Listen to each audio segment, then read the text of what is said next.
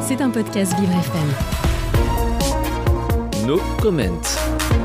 Nos comments vous livrent chaque jour une actualité factuelle de la situation dans le pays au 140 quatrième jour de cette révolution. Les dernières données chiffrées et vérifiées selon Human Rights Activists en Iran sont 170 enfants mineurs arrêtés, 71 enfants tués, 70 membres des forces du régime tués, 19 763 individus arrêtés, 5176 détenus identifiés, 720 étudiants arrêtés, 528 protestataires exécutés.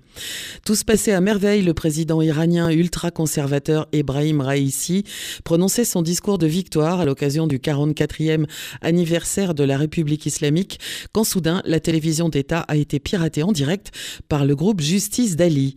Le chef de la justice de la province de Kerman a annoncé qu'après l'approbation d'une décision de pardon et de réconciliation, environ 150 prisonniers ont été libérés dans sa province.